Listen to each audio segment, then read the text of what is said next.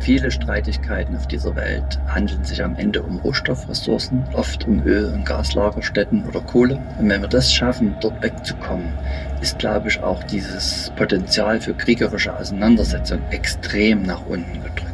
Ich habe ganz klar für mich gemerkt, zum Beispiel, dass ich gerne schreibe, dass ich gerne Öffentlichkeitsarbeit mache. Darauf wäre ich nie gekommen, bevor ich mich engagiert hätte. Ich, ich, war, ich war Augenoptikerin. Das gibt ein gutes Gefühl, wenn wir da gut dabei sind und da sind wir. Und das ist eher auch ein bisschen beruhigend, dass wir da auch schon in anderen Regionen einiges voraus haben, glaube ich. Und äh, schon auch weiter auf dem Weg sind, als wo andere jetzt erst anfangen, äh, sind wir schon zwei, drei Schritte voraus. Und ich denke, gerade eben an so einem Industriestandort ist Klimaschutz am besten zu machen und am stärksten umzusetzen. Also ich denke, den Bereich Klimaschutz, den wird es schon noch eine Weile geben.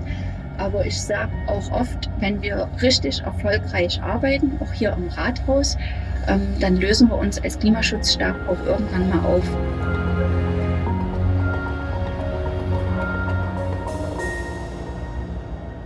Ja, ich bin unterwegs in Richtung Böhlen. Fünf Kilometer sind es noch bis zu dieser ja, kleinen Stadt im Südraum von Leipzig. Denn Böhlen ist eine der Städte, die von der Fernwärmeversorgung vom Kraftwerk Lippendorf abhängen.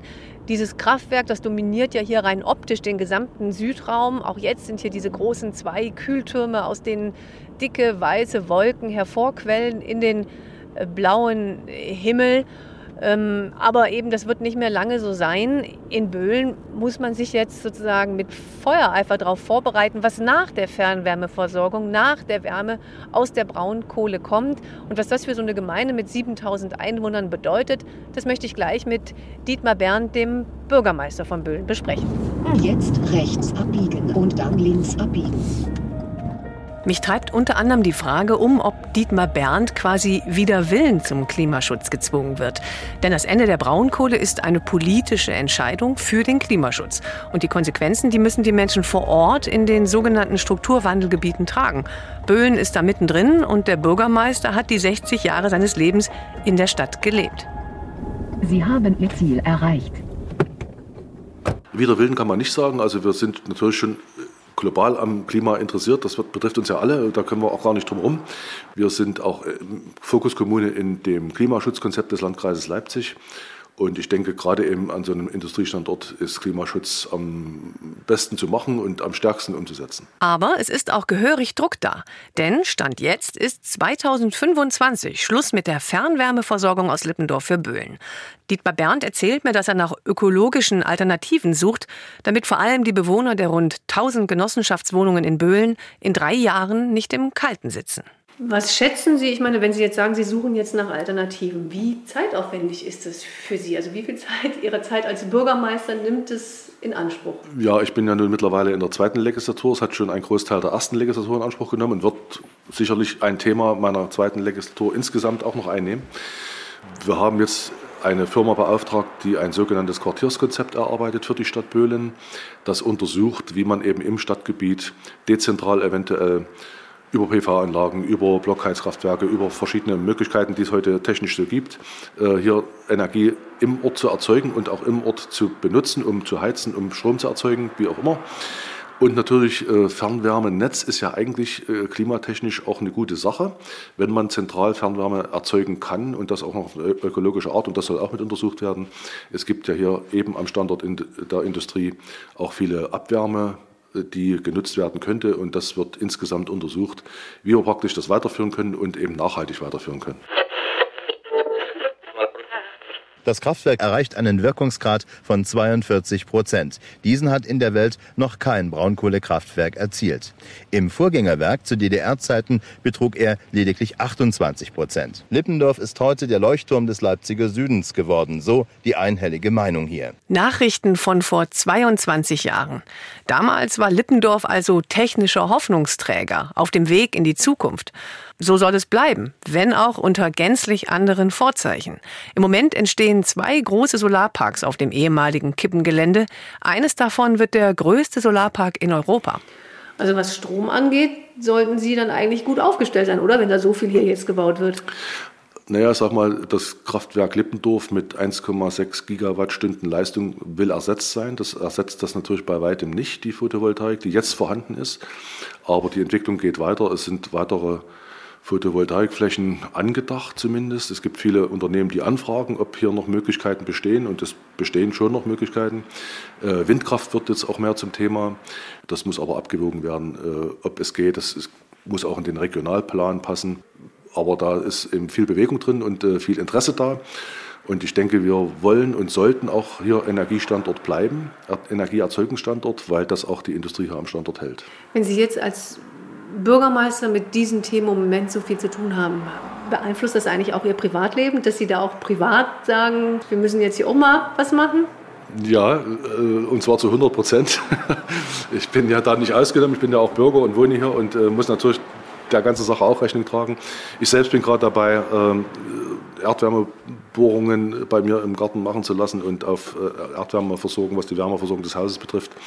Natürlich mit einer Photovoltaik, sodass wir eben regenerative Energien nutzt, um sein eigenes Häuschen zu beheizen und zu beleuchten. Und äh, ja, das ist auf dem Weg.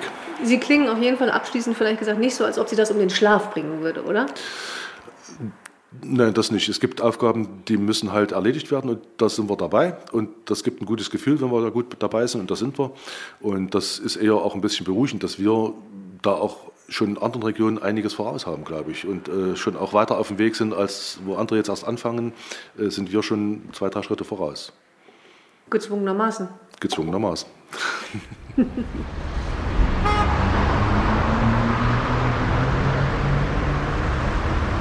Szenenwechsel.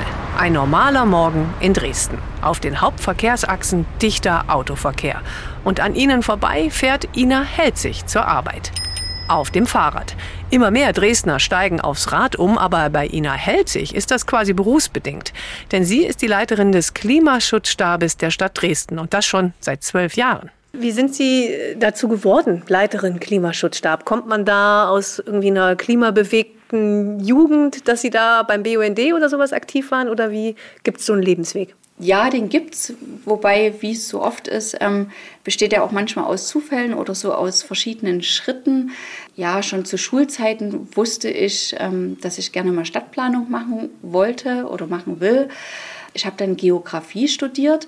Während meines Studiums hat mich vor allem ähm, ja, die ähm, Wirtschafts- und Sozialgeografie interessiert, aber auch ähm, im Nebenfach Stadtregional Landesplanung war ich ähm, ganz interessiert ähm, und habe dann meinen Abschluss gemacht und habe zunächst als Stadtplanerin gearbeitet. Und begleitend dazu habe ich noch Umweltschutz und Raumordnung studiert. Und ähm, als ich diesen Aufbaustudiengang dann beendet habe, bot sich hier diese Stelle und ja, da habe ich mich drauf beworben und ähm, bin es dann auch geworden. Auf dem Papier steht es so. Klimaschutz ist städtische Aufgabe von höchster Priorität für die Daseinsvorsorge durch die Landeshauptstadt Dresden. Klingt wichtig und ist in der Praxis doch so schwer mit Leben zu füllen. Die CO2-Emissionen sind beispielsweise in Dresden in den vergangenen Jahren kaum gesunken. Doch Ina Helzig kommt trotzdem noch jeden Morgen mit Optimismus zur Arbeit. Sonst könnte ich meinen Job und diese Stelle so nie ausfüllen und äh, begleiten, weil ähm, was ich so über die vielen Jahre gemerkt habe, es ist schon ein langer Atem nötig und man muss schon schauen, wie erreicht man was. Da muss man einfach lange bei der Sache und am Ball bleiben und nicht so schnell die Flinte ins Korn werfen, sonst ist man nie erfolgreich. Und aus eigener Erfahrung weiß Ina Helzig, dass große Schritte beim Klimaschutz nur mit weitreichenden politischen Entscheidungen gemacht werden können. Trotzdem braucht es aber auch jeden Einzelnen. Wir wohnen in einer Mietswohnung, wie so viele Dresdner, und da ist es natürlich eine Schwierigkeit, dass man kaum selber bestimmen kann, wo bekomme ich meine Wärmeenergie her? Also die Energie, die wir in unserem Mietshaus nutzen, die ist das Erdgas. Und da ist es leider nie in meiner Entscheidungsgewalt zu sagen, da kommt jetzt die Erdgastherme raus, wir wollen jetzt ähm, auf Solarthermie umsteigen. Deshalb finde ich es umso wichtiger, dass wir in der Großstadt Konzepte haben, die für alle Bürger in der Großstadt tragen, weil wir eben wenig Eigentum hier in der Stadt haben. Die meisten leben in der Mietswohnung und da gilt es eben, das gesamtstädtische System umzubauen. So, hier in einem Wohngebiet am Rande der Freiberger Altstadt. Eine kleine geteerte Straße, Einfamilienhäuser rechts und links, alte DDR-Bauten, hinter zwei neuen Einfamilienhäusern, wo der Rasen noch nicht mal äh, gekeimt ist, sind in zweiter Reihe zwei Häuser zu sehen. Die gesamte Dachfläche wird von Solarflächen eingenommen und das sind energieautarke Häuser. Und hier hat Timo Leukefeld in einem sein Büro. Er ist einer der Energiepioniere von Sachsen und ich werde mir jetzt von ihm mal erklären lassen, was ihn so antreibt. Ich selber plane in verschiedenen Konstellationen eigentlich seit 25 Jahren solche autarken Gebäude. Hier in dem energieautarken Haus sitzen wir seit zehn Jahren und das war damals in ganz Deutschland waren das die ersten beiden Gebäude. In einem wohne ich, hier bin ich Mieter und miete das. Und das war sozusagen unser Vorzeigeobjekt, um erstmal zu zeigen, dass es funktioniert. Und die Uni hat das dann vermessen mit 190 Sensoren in jedem Gebäude und hat nach vier Jahren festgestellt, jawohl, das funktioniert. Man könnte ohne Probleme eine ganze Sendung damit füllen, Timo Leukefeld beschreiben zu lassen, wie das funktioniert mit der Energieautarkie.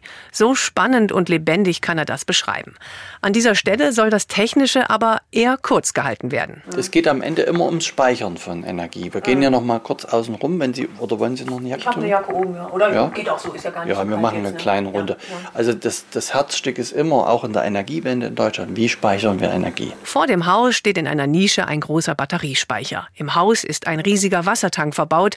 Die Sonnenkollektoren auf dem Dach erhitzen dieses Wasser, so wird die Wärmeenergie gespeichert. Und ich kann mal gucken, wir haben ja jetzt Mitte November und da kommen jetzt 82 Grad vom Dach, vom Kollektor und der Speicher hat oben 76 Grad und unten 60 Grad. Also der ist fast voll mit Energie, sodass wir wahrscheinlich damit bis Ende Dezember noch hinkommen, ehe wir überhaupt mal ein Stück Holz ablegen müssen. Das Spannende ist, dass energieautarke Häuser wie Leukefeld sie mit seiner Firma heute baut, mit immer weniger Technik auskommen. Leukefeld will weg von Wärmepumpen mit Fußbodenheizung und Dämmung aus Styropor, das zum Sondermüll wird.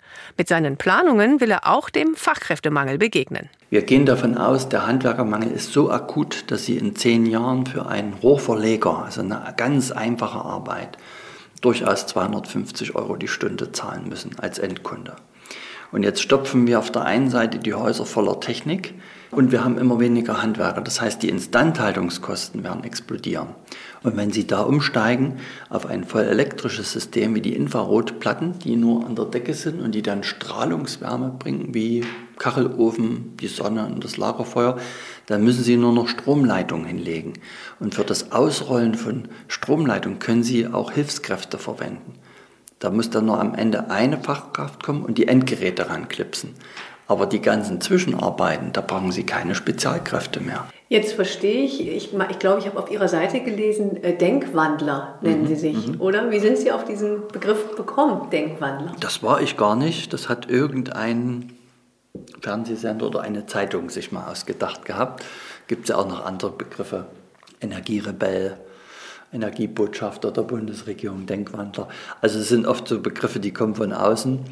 Aber der Denkwandler, der gefällt mir persönlich auch schön, weil man eben einfach mal die Richtung ändern muss im Denken und dann eben plötzlich ganz viel auch bewegen kann. Und das merken wir eben auch. Wie wird man so ein Visionär, ein Denkwandler? Also es ist eine lange Geschichte. Ich bin ja selber in einer Försterei aufgewachsen, hier in Sachsen. Und habe sozusagen das Thema Nachhaltigkeit mit der Muttermilch zu mir genommen. Spannenderweise haben wir früher in der Försterei nie das Wort Nachhaltigkeit benutzt, aber wir haben so gelebt. Ich selber habe dort viel gelernt, vor allen Dingen äh, integrales Denken. Das beruht auf Zusammenhangswissen. Und ähm, ich selber habe dann einen ordentlichen Handwerksberuf gelernt.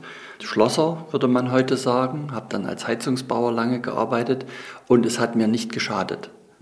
Und bin dann eigentlich erst ähm, über ein Studium an der Bergakademie hier in Freiberg zur erneuerbaren Energie gekommen, habe mich äh, von Anfang an selbstständig gemacht, mein erster Studientag schon, mein Unternehmen gegründet und ich durfte das Haus meiner Eltern als Experimentierfeld nutzen im Studium. Das war natürlich ein großes Geschenk.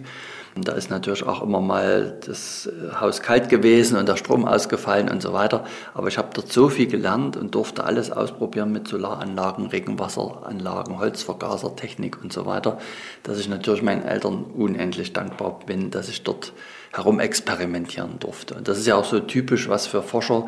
Man probiert was aus, fällt mal auf die Nase, steht wieder aus, macht das anders. Also als das Thema Energieautarkie noch eines für Liebhaber und Freaks war, da hat Timo Leukefeld sich schon damit beschäftigt. Früher wurde er oft dafür belächelt, heute ist er ein gefragter Mann. Das äh, konnte ich gut ab mit dem belächelt werden, das hat mich jetzt nicht, äh, nicht so gestört.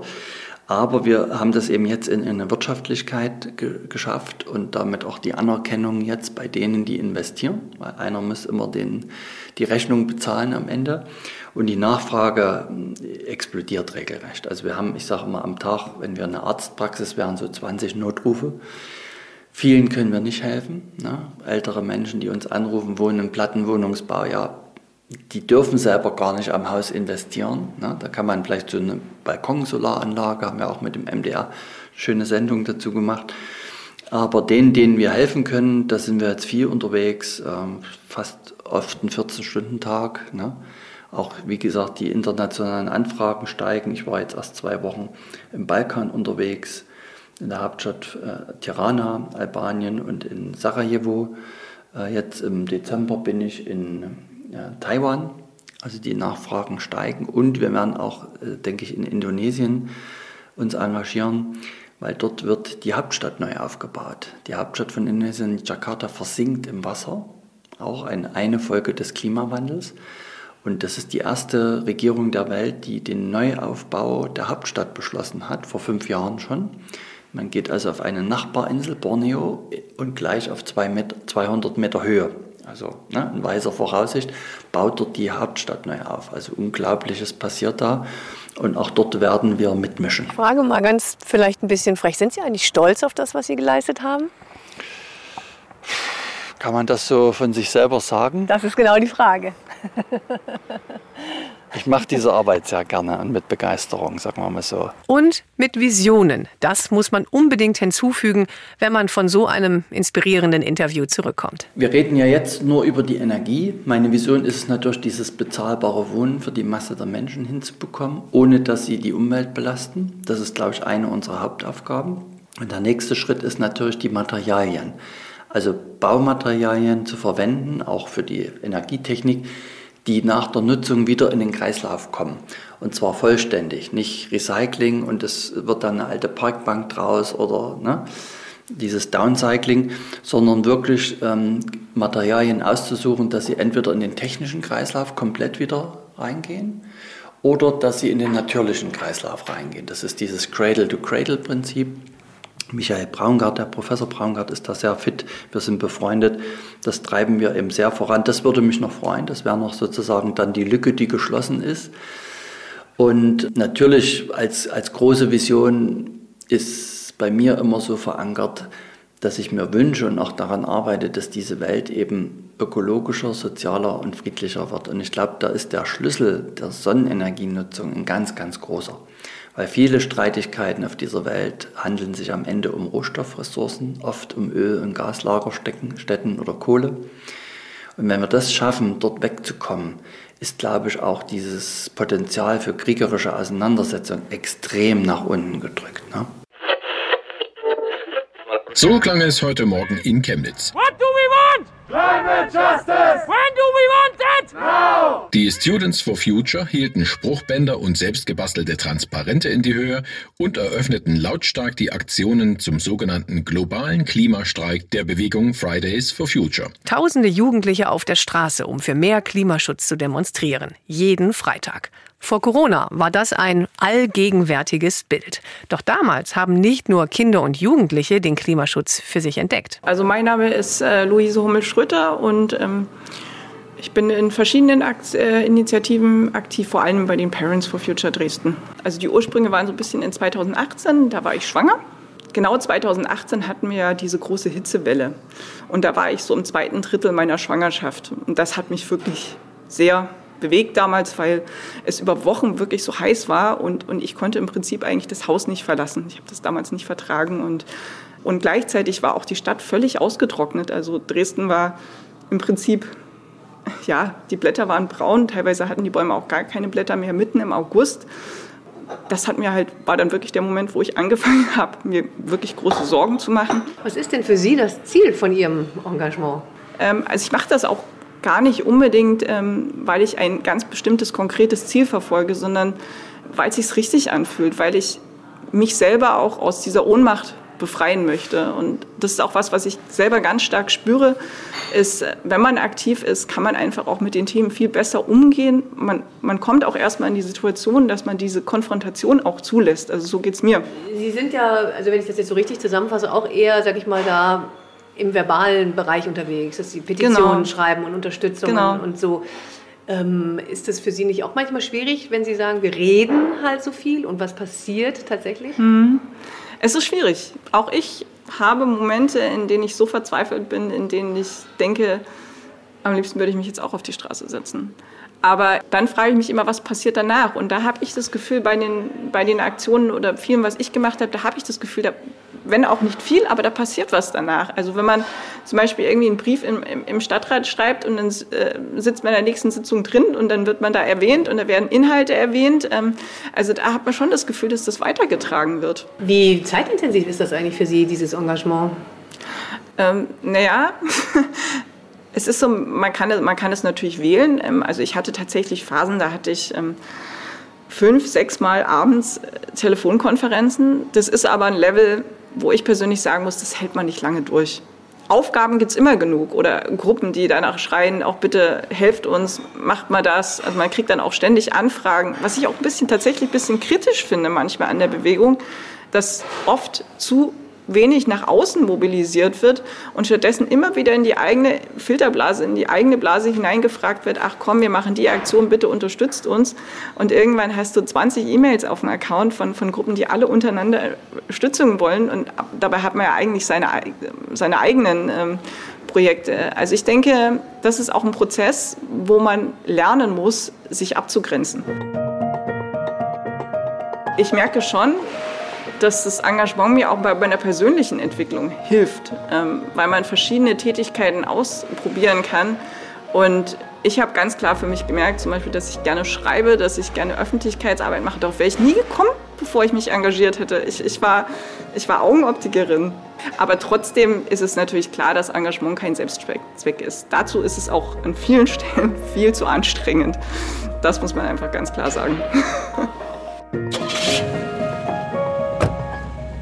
Ja, ich bin jetzt auf dem Rückweg von Böhlen. Diese qualmenden Kühltürme vom Kraftwerk, die sehe ich nur noch im Rückspiegel.